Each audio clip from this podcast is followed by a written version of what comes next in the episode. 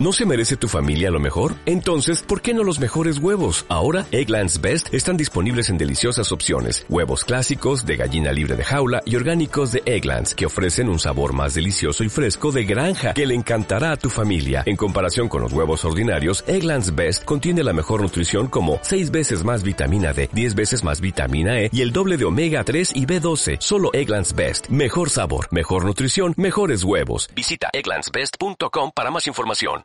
1.5 FM, radiomarcavalladolid.com y apps para iOS y Android. José Carlos Crespo, buenas tardes, bienvenido al barco en la Plaza del Salvador. Bien hallados, bien hallados, aquí estamos. Los mejores arroces, ya sabes, en el barco. Víctor Molano da buena prueba de ello. Víctor, buenas tardes. ¿Qué tal? Buenas. Y el otro día probamos el arroz ¿eh? con rabo de toro. Eh, qué rico, madre, ¿eh? madre. Muy Ya rico. tengo arroz favorito. Sí, ¿ese Sí. es tu arroz favorito? Se ha desbancado el de carabineros, sí. Bueno, bueno, la verdad es que todos están bien ricos. Miguel Ángel Torres Teto, bienvenido. Qué ganas teníamos de escucharte en Radio Marca Valladolid. Yo también tenía ganas de estar con vosotros, porque sois una gente querida y que se disfruta hablando de rugby con vosotros. Bueno, Ay, queridos algunos, ¿eh? No, queridos los tres. El 66%, podríamos otros decir. más, todos. otros menos. Pero luego nos abandona por el pádel, ¿eh? Que eh, se le calienta mucho la boca a Teto, pero luego por jugar al pádel, pues claro. Y como juega en pista no cubierta, pues hoy que llueve, no hay pádel. Efectivamente, por eso estoy aquí. qué decepción, un deporte con red en medio, macho. ¿Qué te parece? Bueno, empezamos con buenos ánimos. Este zona de marca, como decimos, desde el barco en la Plaza del Salvador, disfrutando de una hora de balón oval en directo en el 101.5 FM.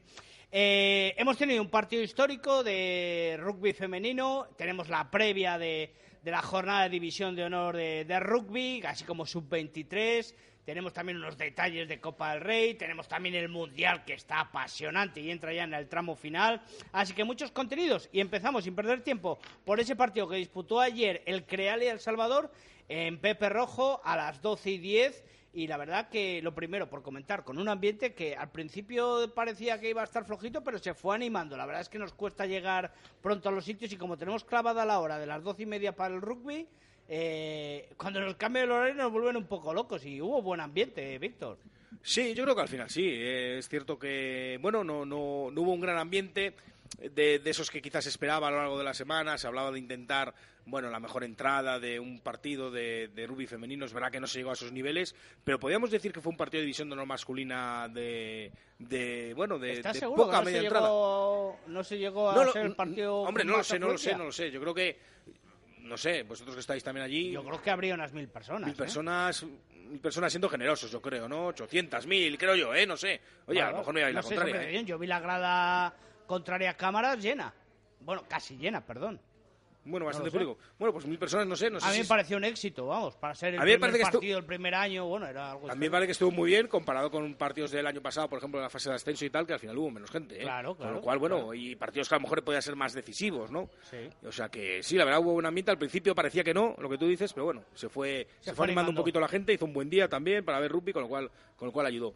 Y bueno, y eso fue lo bonito y, y lo peor pues fue el resultado, ¿no? Para, para las chamichicas que, que se está demostrando que el salto de categoría es muy grande, ¿no? Entre una regional que ellas dominaban a placer prácticamente, con una división de honor en la que llevan dos derrotas y dos contundentes, Claro, además. estábamos hablando esta mañana en directo Marca Valladolid, que al final en los últimos tres años, diría yo, no habían perdido ningún partido, salvo los del ascenso definitivo. No, no, o incluso más. Yo creo que sí podemos ir más allá. Yo recuerdo una final que terminó, una final de Liga Castilla y León, creo que fue contra Indepe- no contra León, que terminó en prórroga, que se fue el más apurado, y luego en las fases de ascenso, pues prácticamente hasta la final, semifinal, no tenían problemas, ¿no? Eso es.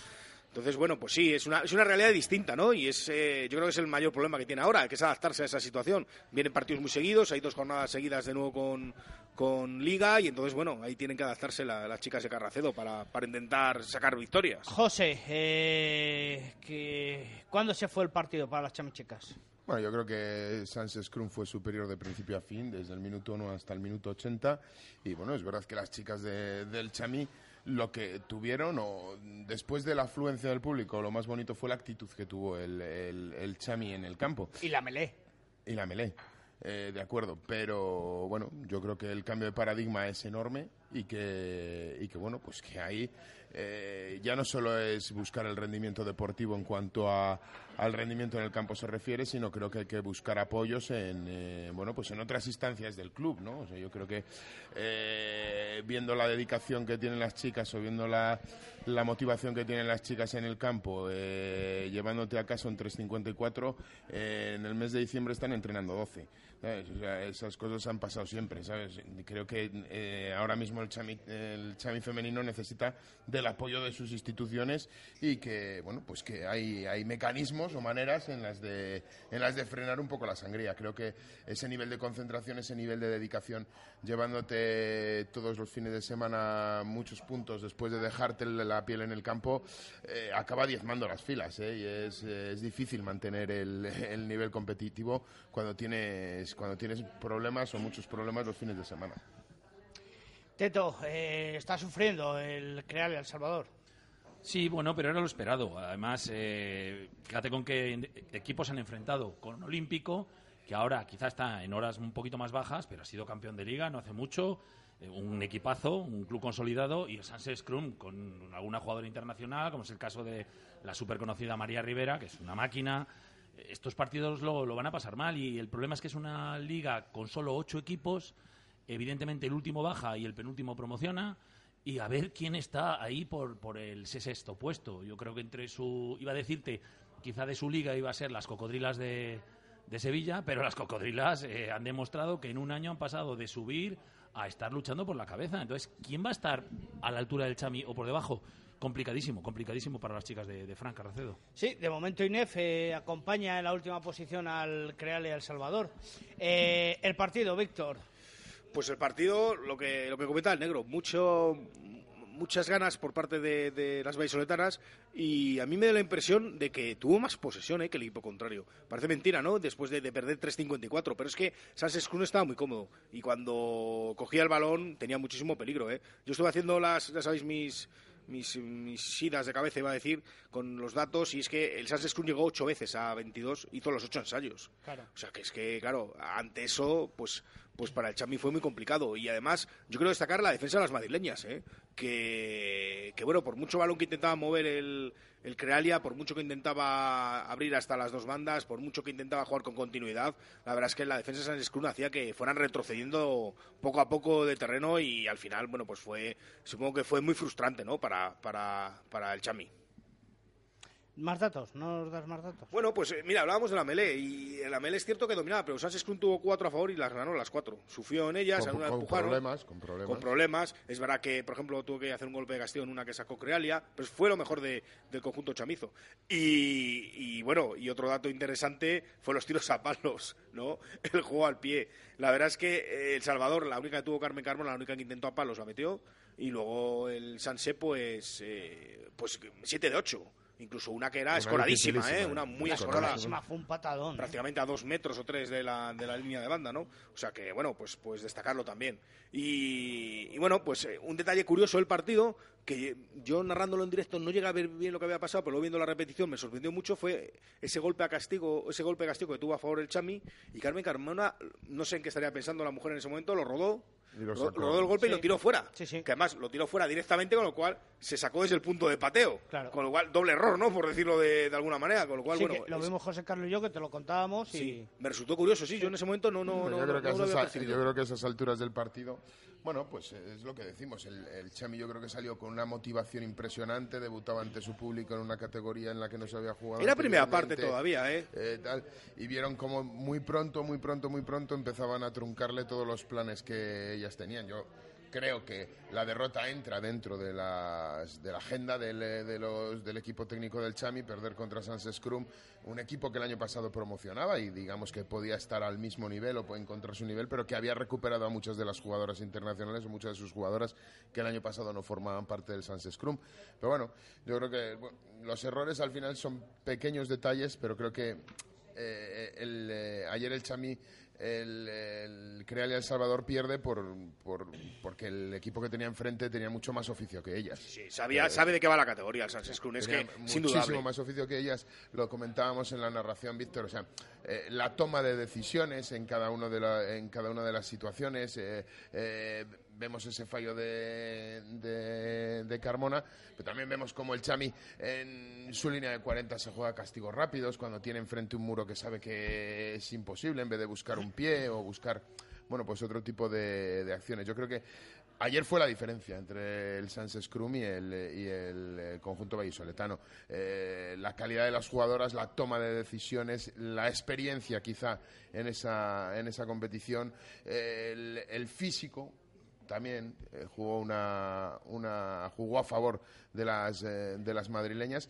y bueno pues eh, el Chami pues lo que tiene que hacer es seguir creciendo seguir creciendo y encontrando la motivación que yo creo que son momentos difíciles pero creo que como decía al principio mm, la intención ya la tienen, ¿no? Ahora faltan esos apoyos. Yo no sé si es vía eh, traer jugadoras de refuerzo, de calidad, que les permitan un poco un poco apaciguar. Eh, Ya, pero eso los- se llama dinero y no hay mucho. Bueno, yo creo que no vendría mal. Yo estoy con el negro, no vendría mal. Ya, ya lo sé. A ningún equipo de ninguna categoría. Yo, Claro, yo- yo claro. Solo, yo solo analizándolo objetivamente, las chicas del Chami, mejor de lo que lo hicieron ayer, pues es que no, la- no, no- no lo pueden hacer mejor. Ha O sea, coincido. Te, te quiero decir, o sea, que ellas Sacaron hicieron... el máximo de eh, cada eh, su actitud fue inmejorable, o sea, inmejorable. Quisieron jugarle de tú a tú al Sans Scrum y se Quis- Quisieron ser protagonistas del partido. quisieron ser protagonistas del partido y el Sans Scrum empezó- eh, eh, esperaba únicamente el, el fallo o el semifallo de las chicas de, de, de Valladolid para asestar puntos. Sí, sí. Eh, al final, eh, y son circunstancias que se dan y son circunstancias objetivas. O sea, yo creo que la jugadora del partido por parte del conjunto del conjunto chamizo, la valenciana Maika, Maika Martí, para mí fue la, la jugadora, digamos, más, más brillante, ¿no? O, más, o que más Destacada. destacó en el, en, el, en el juego del Chami, jugó en tres posiciones diferentes. O sea, eso es pedirle mucha dedicación a una jugadora que se va con 54 puntos para casa, ¿sabes? O sea, Sí, sí. eh, eh, al final, eh, ese, ese nivel de concentración pues, es muy difícil de mantener. O sea, pero yo creo que lo hicieron muy bien, lo hicieron muy bien a pesar de la derrota. Yo creo que lo hicieron muy bien y es muy duro es, eh, perder así. Sí, pues sí, es- y es- les es falta, duro. les falta un plus ahí que, pu- que, que sería idóneo con refuerzos, pero pero lógicamente no hay. Y, y a mí también me parece lógico que no se sobredimensione un proyecto, lo que hay es lo que hay y, y Bien, poco bien. a poco.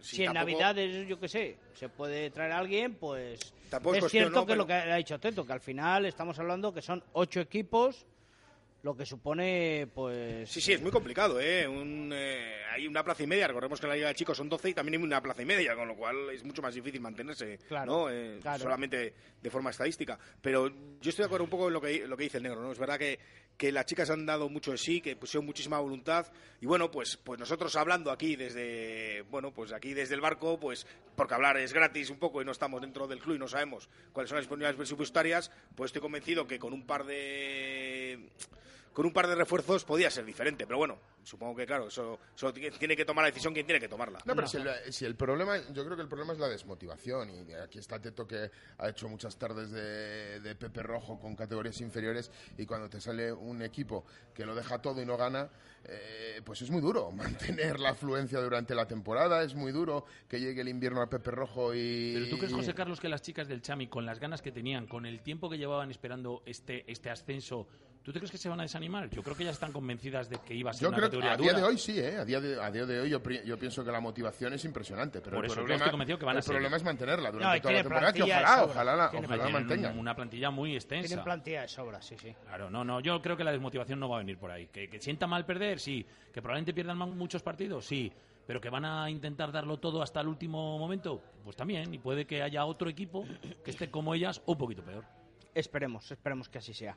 Eh, bueno, 3.54 el resultado en Pepe Rojo de ese partido histórico que faltó redondear o ponerle la guinda al pastel con, con, con la victoria, pero, pero al final hay que felicitar al club y a las chicas porque eh, vuelven a hacer historia y Castilla y León, Valladolid en este caso, pues eh, tiene un club en la máxima división. Luego habrá que decirte, tú ya sabes la nuestra. Sí, luego decimos la letanía. Eh, Majadahonda 52, INEF 17. eh, aquí están las cocodrilas. Coterba Coco Rugby 17, Olímpico Pozuelo 0. Eh, Cisneros 13, eh, Crat Residencia Rialta 12. Eh, Partidazo. Caray, caray. La clasificación, Sanse líder con nueve puntos, los mismos que las eh, sevillanas del Coterbacoco Rugby. Tercera posición con ocho puntos Cisneros, Majadondas cuarto con seis, con cinco puntos en quinta posición Olímpico. Y luego Crat, un punto, INEF Hospitalet, esa es la liga del Salvador, y Creale El Salvador cerrando con cero puntos. Próxima jornada, pues entretenida. Mira que tenía yo ganas a este partido, ¿eh?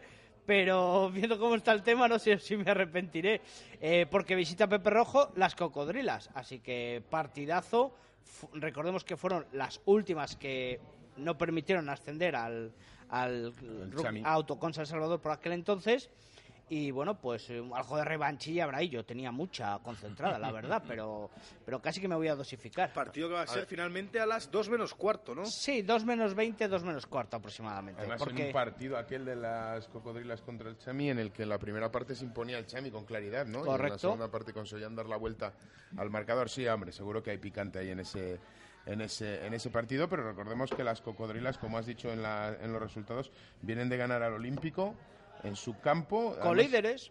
Son colíderes, vienen de ganar al Olímpico allí en, en Sevilla, ¿no? Eso es, sí, en, sí. en, Sevilla. El Olímpico que ganó al, a, Salvador. El Salvador la semana anterior. Sí.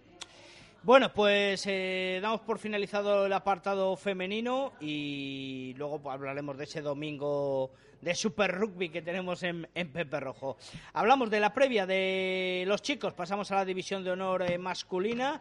Eh, partidos interesantes como la visita del Silverstone El Salvador a Tierras Cántabras, al Aldro Energía Independiente Rugby Club, partido que se disputa el domingo a las 12 de la mañana. Un Aldro que tiene mucho que decir, pero bueno, que ya sabemos, tiene esos altibajos durante la liga, capaz de hacer lo mejor y lo peor. Pero San Román es lo que es y, y puede ser una encerrona. Hombre, yo creo que San Román es un fortín, siempre lo es, siempre es un... Bueno, más que un fortín es una trampa, ¿no? Sí. Eh, o sea, las dimensiones de San Román te, te, te, obligan a reajustar tus filas, a jugar de diferente manera como jugarías en cualquier otro campo de, de rugby de la, de la, del circuito nacional. Y bueno, pues siempre un equipo basado en, esa, en esas llegadas de extranjeros, equipos eh, nuevos o con muchísimas caras nuevas todos, sí, todos, cambios todos los remozados años. continuos. Pero bueno, que hay que tenerle mucho respeto, sobre todo por lo que digo, porque suelen ser equipos diseñados para jugar en San, en San Román como se juega en San Román y Sí. le pueden dar un susto a cualquiera. Eh, yo creo que, sin duda alguna, favorito el eh, Silverstone El Salvador, pero bueno, que hay que ir y disputar los 80 minutos allí en San Román, que no, no es nada fácil. Ahí ha perdido Hernani, Alcobendas lo pasó mal para llevarse el triunfo y... Y también ganó en la primera jornada a Samboyana 26-27. Efectivamente. Se han ganado Samboy y Alcobendas, pero en todo caso con, con eh, el equipo cántabro consiguió el bonus ofensivo, ¿no? En los dos Sí. en los dos encuentros. Con lo cual, bueno, pues sí, pues es un campo complicado. Además ha ganado en Burgos, pues Independiente, lo que comentamos, siempre es uno de los equipos que siempre tienen, bueno, que trae mucha incertidumbre en estas, en este, en el otoño. El otoño es incertidumbre para para Independiente, pero bueno, el año pasado no lo pasó del todo bien, no se metió en playoff, que ya era todo un clásico. Y este año vamos a ver, porque se han ganado dos partidos, se ha sacado bonus defensivo contra Alcobendas y Samboy, no son malos resultados. Se ganó en Burgos también, o sea que, bueno, pues, pues, pues no son malos resultados por ahora. Teto. Yo tengo muchas ganas de ver ese duelo eh, fratricida, y nunca mejor dicho, que va a ser el de Independiente contra Vazco. Sí. Parece que es lo mismo, pero no, eran lo mismo y ahora es diferente. Contra el Club de Rugby Santander, contra el Club Independiente de Santander. Agustín Rodríguez Araya, el entrenador de Vazco, me dijo en la primera jornada, aquí que estuvo jugando contra el Quesos, que uno de los objetivos de la temporada era, por supuesto, ganar el derby o ganar los derbis. Y segundo, quedar en la clasificación por encima de los rivales de Santander. Eso me recordaba mucho a épocas pretéritas entre el Quesos y el Salvador. Bueno, tan pretéritas actualmente. Bueno, eso siempre ha ocurrido, es verdad, pero me, me llamó eh, la, la determinación de Agustín Rodríguez y, y- y vamos a ver, porque a mí me gustó mucho el juego de, de, de Vazco, todavía no he visto jugar muy bien a Independiente, pero a ver ahora el Chami, que es, de qué es capaz allí, siempre es un sitio donde hay muchos problemas, como dice José Carlos, es casi casi una trampa, pero a ver, porque Chucho Mociman es un viejo zorro y se la sabe todas y contra el equipo chamizo suele, suele atizar de lo lindo. Pronóstico, 5, 4 puntos, se pierde. Yo creo que es que el bonus ofensivo este año va a estar muy, muy, muy, muy difícil. sí. Entonces, yo doy por ganado al Chami, pero sin bonus ofensivo.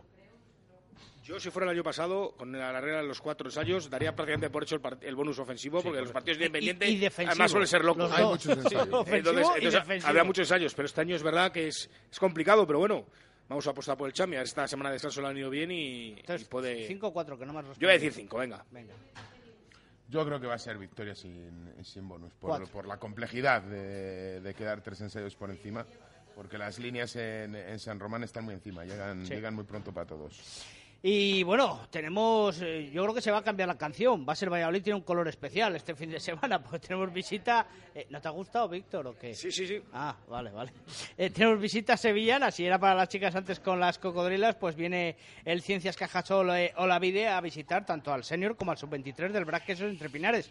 Partido, ojo que pone la web de la federación a las 12.30, pero es a las 12.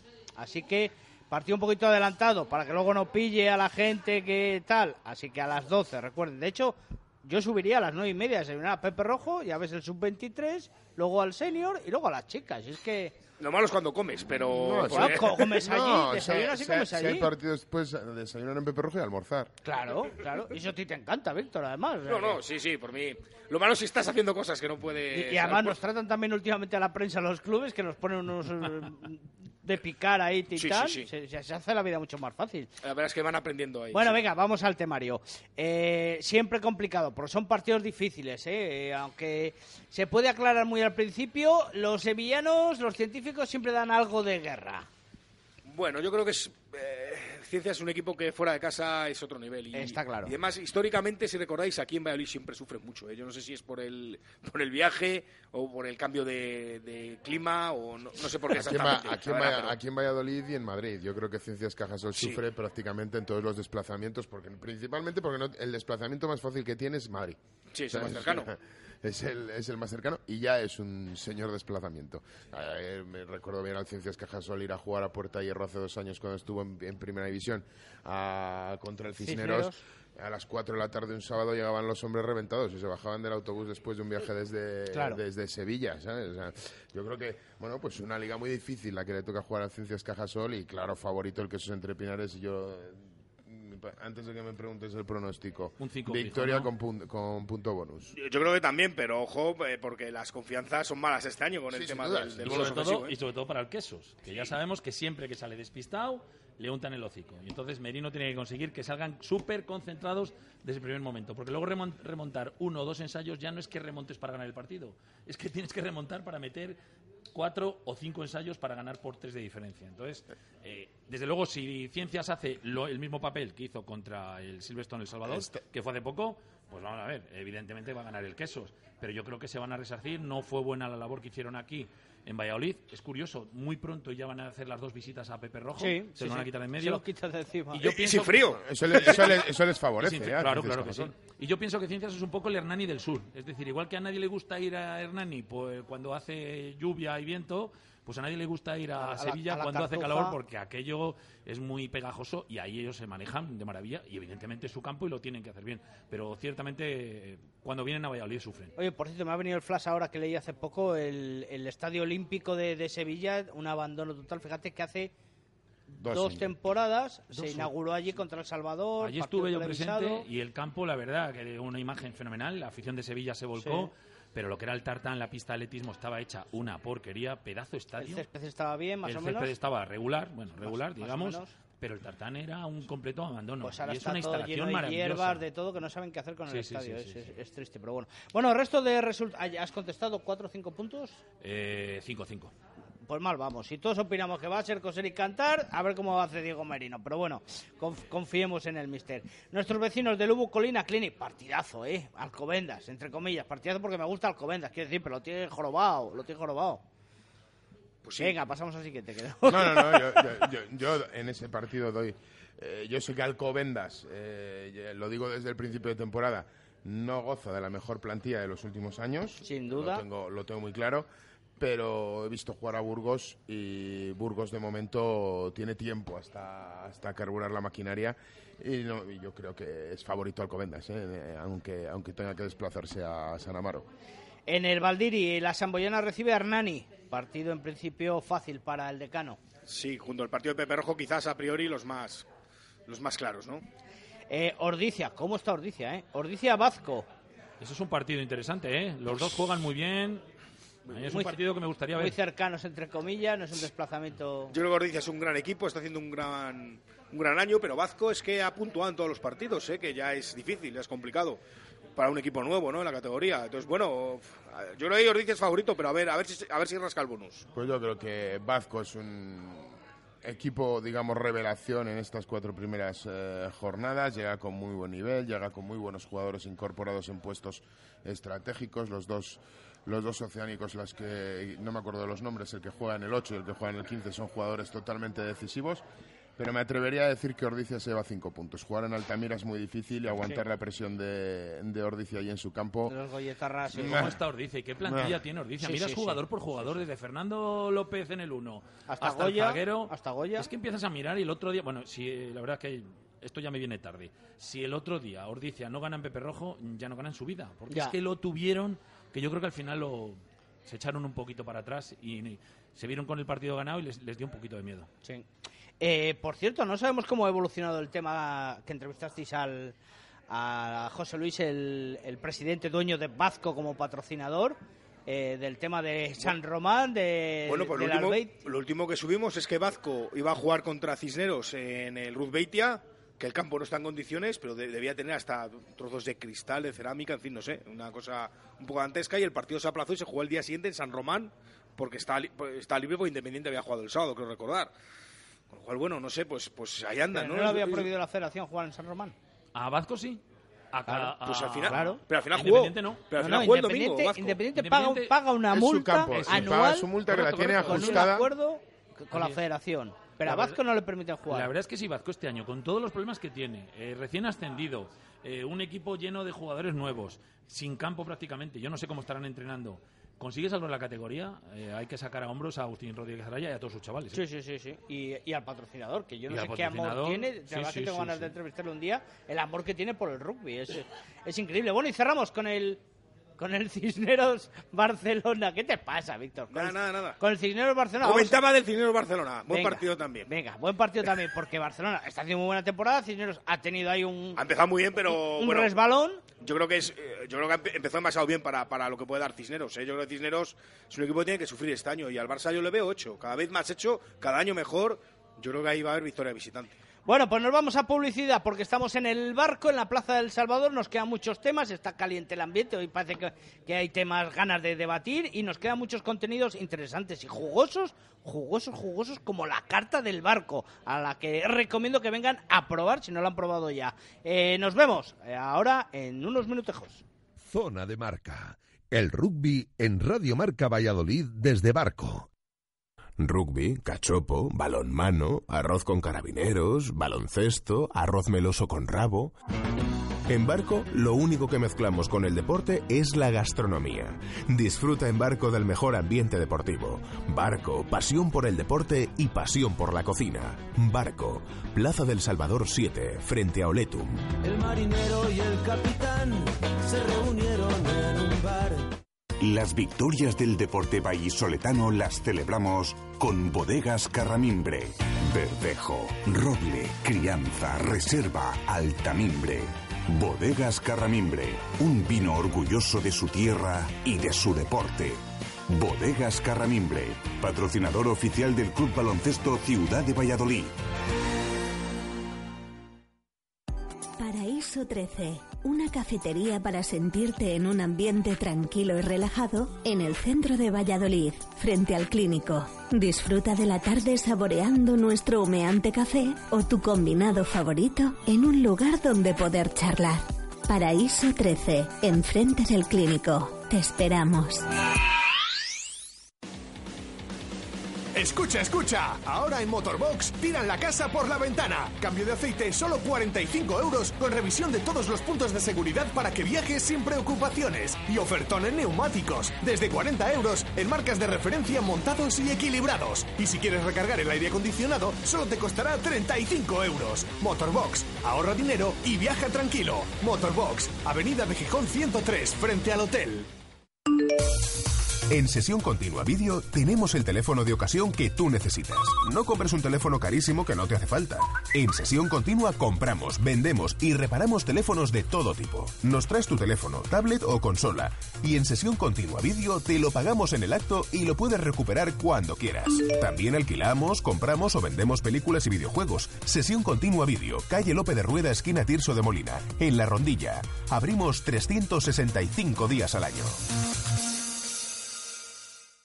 En RP Pinturas podemos hacer todo lo que puedas imaginar. En tu casa, en tu oficina, en tu comunidad. No hay nada imposible para RP Pinturas. Profesionalidad, calidad, servicio al cliente y precios ajustados. Te asesoramos con el color y nos adaptamos a tus horarios. Alta decoración, papel pintado y exteriores. RP Pinturas. Estamos en rppinturas.es, en info arroba rppinturas.es y en el 666-670-230. RP Pinturas. Todo lo que puedas imaginar. ¿Quieres comer un buen menú del día? Restaurante La Dama de la Motilla. ¿Te apetece comer con la familia un buen menú fin de semana? Restaurante La Dama de la Motilla. ¿Te gustan las tapas y el buen vino? Gastrobar La Dama de la Motilla. ¿Comida o cena de empresa? La Dama de la Motilla. Consulta nuestros menús de bodas y comuniones. Te sorprenderán. En el corazón de Fuensaldaña, La Dama de la Motilla. Octava marcha Valladolid contra el cáncer. Domingo 27 de octubre, 10 y media de la mañana. Pistas deportivas del Campo Grande. Inscripciones 5 euros a partir del día 14 de octubre en el local de la Asociación Española contra el Cáncer de Plaza de las Brígidas número 3. En las plantas de deportes del Corte Inglés y en Hipercor de Arroyo de la Encomienda. Contigo damos la cara. Contigo impulsamos los proyectos de investigación. Te esperamos en la octava marcha Valladolid contra el cáncer. Zona de marca. El rugby en Radio Marca Valladolid desde Barco.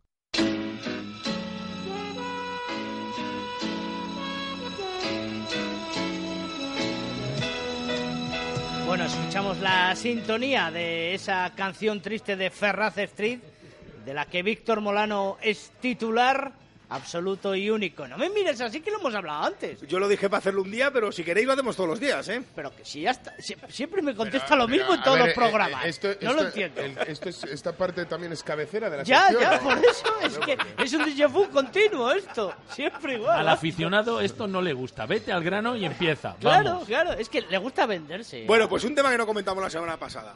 El tema de la final de Copa. No nos dio tiempo. Tema de la final de Copa.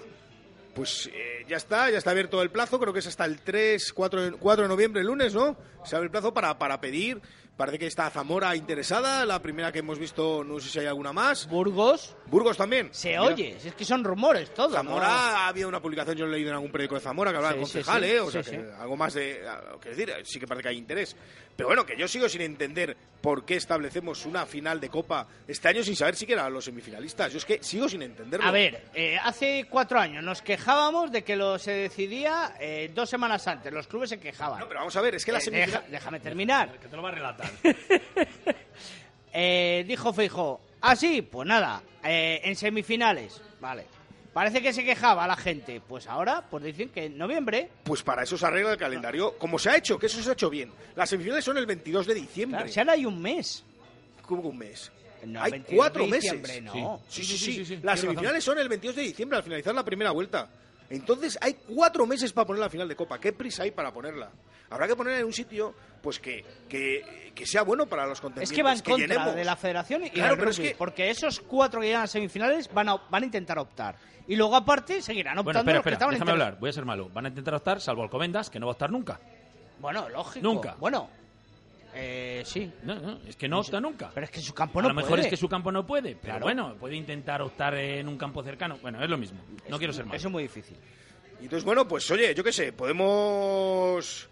Pues este año pues se puede jugar en Zamora, me parece bien, me parece un, un sitio que puede estar muy bien, pero y todos los sitios me parecen buenos en principio, ¿no? Que sea un campo bueno, que sea un campo en condiciones, que sea no sea un campo, que sea un estadio, que puede ser el Ruta de la Plata perfectamente, pero hay que ver Sí. cuáles son los contendientes, porque no, podemos ver un San Boyana Barcelona en Zamora y yo. que no tiene no tiene Es que sentido. Esa es la clave. O, o- o podemos ver un Alcobendas, eh, yo que sé, quesos, un Alcobendas Chami, lo podemos ver En Sevilla. Pues, pues en Sevilla, y eso tampoco tiene sentido. Pero Es si, que- no, si no pasa nada. Si el ¿Cómo que no pasa nada? Que no pasa absolutamente nada. Si aquí vamos a buscar problemas por lo que sea. ¿Tú te acuerdas el año de Zorrilla del Samboy Eh, Salvador. Salvador? Sí. Que estaba decidido, se había asignado al Valladolid y al final los del Samboy decían que era un trato preferencial para Valladolid, que si tenía un equipo de Valladolid. Fue un ¿Te trato preferencial? año pasado? Pues, Alcobendas, pueblo limítrofe a Madrid, que tenía que jugar el Barcelona y al final también hubo tinga que si Barcelona tenía que ir a Madrid, que un campo neutral, que no sé qué, que no sé cuál. Sí, siempre va a haber problemas. sí, lo que sé es que Samboy ganó aquella final y se llevó su su pasta como finalista Bueno, en su merecida, proporción. merecida, por pero es supuesto, verdad que se por quejaron supuesto, mucho con lo antes. cual, Hombre, con lo hombre, cual se quejarían. Que si Mendizorroza, que si no sé qué, que si Torre la Vega, que si tal. hubo Buah, esa- esa fue hubo especulaciones de. Esa fue- la de Torre la Vega sí que fue. Fue muy divertida. esa. Esa Yo, fue- sabes, David, estoy contigo. Solo quiero una cosa, y es que la final de Copa no se juegue en Valladolid. No, no. Así es, claro. No quiero Teto. que se juegue en Valladolid. Estoy harto de que se metan con nosotros. Pues ya está, directamente, por favor, equipos vallisoletanos, clubes vallisoletanos, no Pero os tú, presentéis. Teto, eres vallisoletano. Yo soy vallisoletano. Pi- Pide perdón. por Tengo favor. que pedir perdón por tener tres alcaldes que a lo largo de 40 años han dado al rugby vallisoletano unas instalaciones modélicas, por tener dos clubes que luchando entre ellos han conseguido ascender, por tener una afición, por tener unos patrocinadores que son los que más pasta se, se dejan, pues tengo que pedir perdón, lo siento. Pero, insisto, David, no quiero que se juegue, que lo organicen en otros sitios, que seguramente lo harán bien como en Valencia. Y así todos aprendemos un poco. Correcto. Pues yo creo que la final sea que esos chamis se jueguen en Valladolid. Y, por cierto, otra cosa, otra cosa para comentar aquí en la sección del Capitán Eso Furilo ya no y te compañía. vale como bola de cristal, ¿eh? Lo Sí me vale. Ya lo, ya lo. Ya, espérate que haya semifinalistas que la liamos. Eh, ¿A dónde iba yo? Otra cosa del Capitán Fury. Ah, sí, sí, sí, perfecto, perfecto. Cosas de periodistas, que a lo mejor el que nos escuche dice, "Pff, ya están con sus tonterías. Pero a mí me resultan curiosas, ¿no? El, el manejo que tiene de la federación de, de sus medios de comunicación, de sus redes sociales, por ejemplo, ¿no? que son tan importantes. Buah. No sé, me llama mucho la atención que el Twitter oficial de la federación desmienta una información de una revista, en este caso de, de 22, que es una... Que es que comunica Sí, sí, que, un que- comunicado que replica oficial un, un comunicado de la, de la Asociación de Clubes, ¿no? de la liga. De la Liga Nacional de Rugby, ¿no? Que es la, la denominación de la Asociación de Clubes. Me parece bastante curioso. Si tiene que desmentir a alguien, Eso pues es que desminta a la por ser- asociación, ¿no? Por ser bueno, Molano. Entiendo. Curioso por ser bueno. Sí. Bueno, Porque el otro día, el pobre Pepe, vamos, es que le podía haber dado en el cielo de la boca al representante de la federación que hace el tuit y fue bastante educado y simplemente le dijo, sí, pero sí. si he puesto Sí, lo que claro, puesto claro. vosotros, he colocado Correcto. sin más punto por punto. O sea, es que yo no entiendo... En base, en base a que eh, Pepe comunica que habrá acuerdos, eh, porque en la reunión salieron acuerdos de- entre la Liga y la Federación, y la Federación contesta que de allí no salió nada firmado. sí, sí, ya, ya. Pues eh, eso indica una cierta preocupación, ¿no? Claro, Eh, si se sale a desmentir eso. esa predisposición negativa, entre comillas. Bueno, pues ya que estás dando palos a la Federación, me dejas a No, no, no. ¿o Esta, esta, esta sección es para hablar también de las cosas buenas de la federación. Cuando haya, las Es que, contaremos. no, no, no. A ver, eh, hoy, hoy se enaltecía o se veía El otro día orgulloso me la... decía a mí alguien que lo mejor de la federación son las próximas elecciones. Me decía, Te decía alguien. me decía alguien por ahí. sí. Eh, ya me habéis perdido. el- Ah, eh, que ha ascendido un puesto y alcanza el mejor puesto en el ranking de la International Rugby Board eh, el 15 de León, la selección, alcanzando el puesto 16, n- relegando a Estados Unidos. Bueno, pues es algo histórico, es algo que está bien, pero eh, yo creo que se debía enfocar de otra manera, porque al final estás ascendiendo por las pérdidas de los mundiales, de los partidos del mundial que está ejecutando o, o- o- o cogiendo Estados Unidos en, en Japón. Además, y, además y creo, eso yo creo que no es algo de... además no va con los valores, ¿no? Perdona, David, creo que además en el momento en el que ese ranking está en entredicho, después de todo el holgorio que ha habido este verano Sí, con sí, Nueva sí. Zelanda, Irlanda, Gales. Gales, tal, que, que Nueva Zelanda perdía esa posición cuando yo creo que a día de hoy eh, Es indiscutible. El, el algoritmo que no ponga a Nueva Zelanda en el número uno del ranking del mundo tiene que ser muy complicado, no lo descifran ni Google. Sí. ¿sabes? O sea, eh, bueno, pues oye, David, la federación necesita buenas noticias. Esta ha sido una buena noticia. Yo les entiendo. Sí, que pero no, que que no sí, podamos yo, yo les he compartir... felicitado, pero, Sí, sí, sí, es así. pero enfocado de otra manera. Correcto, puede ser, pero es la circunstancia que es. Para mí el ranking está mal hecho. Es verdad que por suerte estamos ocupando el mejor puesto de la historia. Bueno, pues enhorabuena. Yo también se la daría, evidentemente, a los jugadores y sobre todo A Santi. Y a que se lo merece, que es a- un tío que ha dejado todo, eh, bueno, todo el cuerpo técnico, en, eh, le encabezo y le, le circunscribo a la persona de Santi Santos, que se lo merece y que para mí tienen todo, todo mi apoyo. Bueno, eh, cosas del pasado que dejamos ahí atrás. Ahora nos ocupamos de cosas del futuro, que no puede ser de otra manera, de eh, la mano de Víctor Molano con esa bola de cristal a la cual todos los lunes por la mañana lo primero que hace antes de ir a trabajar se levanta, la saca a brillo, la mira con detenimiento intenta borrar las sombras o las nieblas que hay dentro de la bola para ver el futuro del rugby nacional. Cuando quieras, Víctor. Solo te quería decir una cosa. Saco brillo a mi bola el domingo por la noche siempre, Ah, reposando la jornada del fin de semana de rugby. Entonces es cuando me llegan las, Las visiones. las visiones. Pero esta vez no quería tener visiones. Esta vez quería que la historia hablara por mí.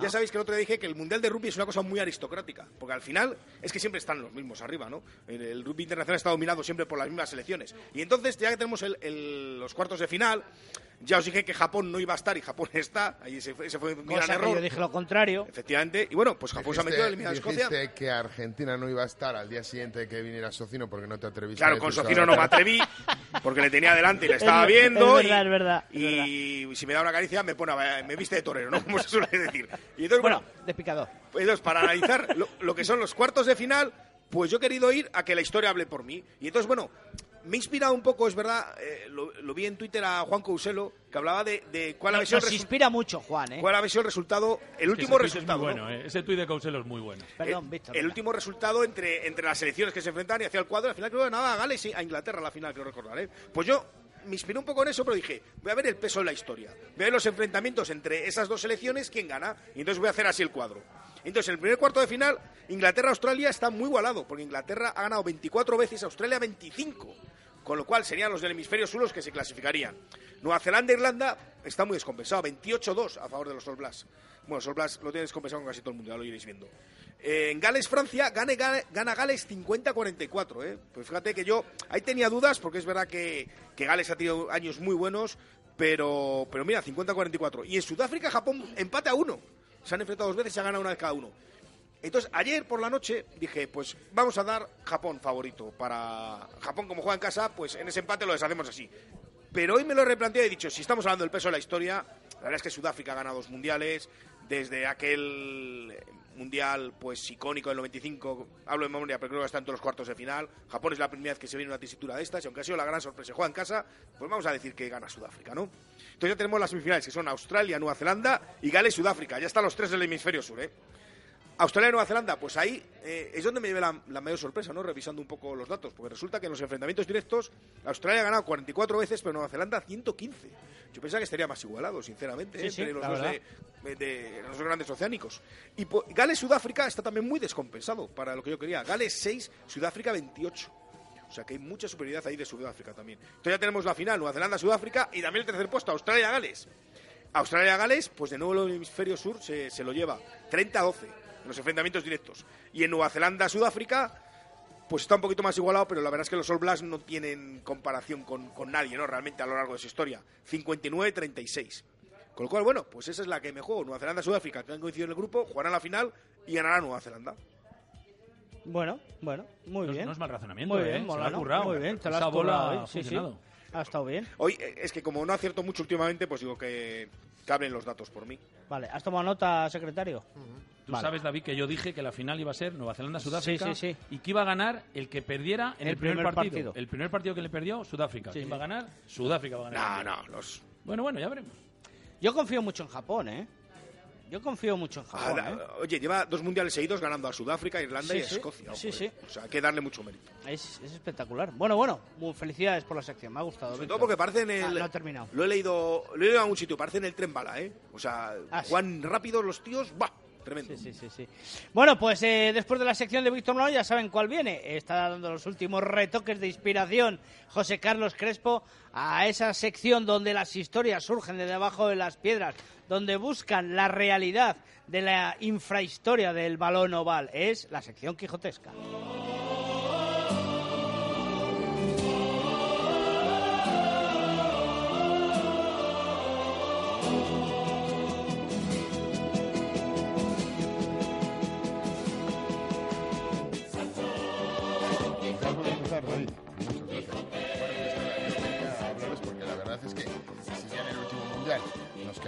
Sorprendidos con esa victoria de Japón frente a, a Sudáfrica. Este año Japón pasa de esa fase de grupos, como bien había anunciado David y Víctor Molano no. Y, eh, Vuelan los cuchillos en el barco. Pero bueno, que so- eh, a mucha gente, mucha gente que dice, "Mm, pero ¿cómo Japón está ahí? No sé qué. No sé cuál". Bueno, pues eh, es verdad que Japón puede parecer una potencia nueva en el mundo del rugby, pero eh, analizando un poco, esta semana he estado leyendo cosas sobre la historia del rugby en Japón y, no, y ni mucho menos es algo nuevo en, en Japón el, el- tema del rugby. De hecho, la implantación en, Japón viene, como siempre, por los ingleses, siempre que llegaron a la, a la la- a la zona del, a la zona del Pacífico, en el, en el, no, incluso antes, en el siglo XIX, eh, pues llega de mano de los, de los, de los ingleses, bueno, pues que atracaban, que atracaban allí. Y, y puede parecer que hay muchos equipos que están por encima de él, en eh, eh, que están por encima de él en el, ranking mundial, en este ranking que, que, que hablábamos, pero a nivel de mundo, que lo tengo aquí apuntado, hay 125.000 jugadores en, en, en Japón, 3.631 clubes de rugby. En el ranking está en el, en, décimo puesto, pero en cuanto a nivel de penetración que hablábamos un día, de, a nivel de importancia, es el cuarto país del mundo donde se disputa, donde se disputa el rugby. Es una implantación que comienza en el primer equipo, data de, 1800, de 1866, muy ligado, como no, al tema del, al tema del fútbol, ¿de acuerdo? Pero bueno, en, 1807 en 1874, posteriormente, se inscribe el, el, digamos, el primer club deportivo, no como no ligado al rugby, sino propiamente dicho como un equipo de, un equipo de, de rugby eh, únicamente. Todo de la mano de un británico, efectivamente, que nació en Yokohama porque sus padres fueron destinados allí, se fue a estudiar a Cambridge tres meses, volvió y creó un club de, de rugby allí en, en, en Yokohama. Y no fue, eso sí que es verdad, que tardó en afincarse como deporte en los colegios de deporte universitario, cosa que en Inglaterra era de donde se nutría. Hasta finales del siglo XIX, ya prácticamente en 1890, fue la Universidad de Keio la primera en apostar por el, eh, por el rugby. Bueno, pero apostó de gran manera y muchos vecinos suyos, la, la Universidad de Guaname se unió a esa inversión y de hecho llevan con un eh, entre la Universidad de Keio y la Universidad de, de Waseda, perdón, no Guaname, Waseda, llevan disputando ininterrumpidamente desde 1924 una competición eh, nacional, digamos, con mucho prestigio, donde juegan los equipos universitarios de ambas universidades, ininterrumpidamente desde el mundo, desde 1924. Y luego, por contar algunas anécdotas del, eh, del rugby en Japón, porque las tienen, eh, bueno, pues decir que en, en 1924, cuando se crea ese, ese, ese campeonato que se juega ininterrumpidamente, a la dinastía japonesa que, que gobernaba, les, pareció, les pareció bonito crear un eslogan para el rugby, porque eh, eh, en toda la historia el rugby en Japón ha sido apoyado por los diferentes, los diferentes gobernantes, de diferentes maneras, pero siempre ha estado apoyado por los gobernantes en, en, en Japón. Y se creó un, o acuñaron un término o un nombre para ese propio rugby, eh, el rugby nacional, el rugby japonés, que se llamaba la melé naciente. Un poco como la, ¡Oh! traducción, la traducción de Nippon, que es la tierra del sol naciente, como todos sabemos, bueno, pues lo, lo llamaron el, la, la, la melé, Del la melé naciente. Eh, hay varios episodios históricos, pero bueno, por re- resumir un poco, porque si no nos tiraríamos aquí horas y horas hablando de la, de la, de la, de la liga. Con gusto, con gusto. Del, del rugby, del rugby japonés, decir que bueno, pues que Japón, como yo creo que todos los países del mundo, pues tiene épocas en la historia. Bueno, pues Japón tuvo una época fascista, como todos sabemos, en las que se repudiaba todo lo extranjero y hubo un tiempo eh, durante dos o tres décadas, ahí por allá por los años 20, los años 30, donde el rugby se dejó de llamar rugby, se prohibió en el país que se llamara rugby y acuñaron un término que, a ver, que se llamaba Tokyo para llamar al, al rugby, porque decían que llamarlo rugby era muy foráneo, era muy del extranjero y que ellos ya tenían su propio... ¿Y tenía algún significado esa expresión? o no? No, porque Eh, bueno, es que te daría para otra sección, ¿sabes? O sea, porque... Pues guárdatelo, guárdatelo. Me lo puedo guardar, pero ya no tiene, ya no sería... noti- ya no, No, que sería si lo guarda luego no lo encuentra. ya no sería de importancia porque el mundial se está disputando ahora. Pero bueno, también el rugby en Japón eh, se hace- eh, dicen que es la evolución de ciertos juegos regionales, que lo ju- ciertos juegos eh, tradicionales que lo adoptaron, eh, aparte del fútbol, lo adoptaron como propio por la cercanía o por la o por la por la similitud que tenía en cuanto al en cuanto al desarrollo del juego. Y ya para acabar. eh, el príncipe Chichibu, hijo de Hori, del que gobernaba en la Segunda Guerra Mundial, en la época de posguerra, fue un gran defensor del rugby, que era un príncipe que era un gran atleta. ¿Y cómo se llamaba, perdona? El príncipe Chichibu. eh, y fue uno de los grandes promo- eh, de, de los grandes promotores del rugby, al igual que del esquí que, de- que del esquí japonés. Y bueno, y decir que El esquí japonés se queda. O sea, ¿qué es el el esquí. esquí japonés? Sí, no, eh, Ah, el sí, esquí en el general. en Japón, el esquí Ah, en eh, Japón. Eh, decir que la primera vez que, que Japón fue a una gira a Inglaterra ya era en los años 70, o sea que hace ya años, o sea, para que veamos que Japón lleva practicando esto del rugby eh, de manera muy, o sea, desde hace muchísimos, muchísimos, muchísimos años y que ayer no fue, eh, sí, ayer, perdón, no fue la primera vez que ganaba Escocia. Hay un antecedente en el que ya ganó Escocia anteriormente y solo decir que el rugby en Japón tiene el mismo debate que tiene España con el rugby. El amateurismo, no amateurismo, existe mucho amateurismo, vienen muchos jugadores extranjeros. Pues, pues en la les- selección no lo tienen, está claro. le- Es Sí, sí, sí, profesional sí, pero, 100%. pero el debate existe, el debate existe entre, entre la afición. Los jugadores locales son amateurs, son amateur, y se traen jugadores extranjeros que son hospedados, porque detrás del rugby japonés está grandísimas corporaciones como Panasonic, como Toshiba, eh, importante, eh, eh, sponsors importantísimos. Y eh, bueno, pues es un debate, es un debate porque los jugadores eh, que vienen de fuera, pues eh, triplican o cuatriplican el sueldo de los jugadores locales y existe el mismo debate que existe en España, existe en Japón en cuanto al, al tema del rugby. Yo suelo apuntar que siempre he sido mucho del príncipe Chichibu, sin duda. Te lo has currado, hijo. Muy bien, José Carlos, muy bien, ¿eh? Muy bien. Esta sección, la de hoy, Ahora pasa- entiendo por qué Japón ganó a. Escocia. Porque, vamos, les gana en fichas. El otro día, ¿sabes que A mí me contó un buen amigo que tenemos los españoles más fichas ya que los escoceses. Los pobres escoceses van eh, Ya. cuesta abajo y sin frenos. Bueno, pues eh, gracias José Carlos de nuevo, ¿eh? muy, muy buena sección. Bueno, pues terminamos el, el programa. Eh, no nos hemos quedado nada hoy, ¿no? Hoy nos ha dado tiempo a hablar de todo, ¿no? Eh, no hemos hablado de la Liga Regional todavía. No hubo- Ah, bueno, pero es que a lo mejor viene el Presi la próxima semana, vale. entonces ya lo hablamos con él. Bueno, empezó el pasado fin de semana. Este pasado, esta semana no ha habido Sí, y hemos- hay novedades. ¿Hemos acabado en tiempo? En tiempo y forma. Pues recuerda lo bien que pueden comer aquí en el barco, hombre. Eh, bueno, lo primero quiero despedir a Miguel Ángel Torres, a Teto, porque es un placer cada vez que vienes y me ayudas a mantener a raya estos dos. Y mañana hablas con Fermín de la Mañana Calle. tenemos a Fermín de la Calle en, En Cope, Cope. Rugby eh, a las 3 y 25 a partir de ahí. Y bueno, pues para que hable de su libro, como hizo nuestro Paco Umbral. Pues lo mismo, Fermín hablará de su libro. Nosotros lo tendremos aquí en el barco el próximo lunes, previa a su presentación en eh, la central, donde pues hará la presentación aquí en Valladolid. Eh, Víctor Molano, muchísimas gracias por A ti. venir por una semana más. Eh, el domingo te escuchamos, tres partidos. El ¿eh? domingo vamos a hacer el récord mundial de El partidos top, ¿eh? A las sí, 10 de la señor. mañana sub-23. Maratón. A las 12 senior y a las 2 menos cuarto menos 20 femenino. Voy a necesitar un buen avituallamiento ahí entre ¿Y partidos. todo ¿eh? dónde?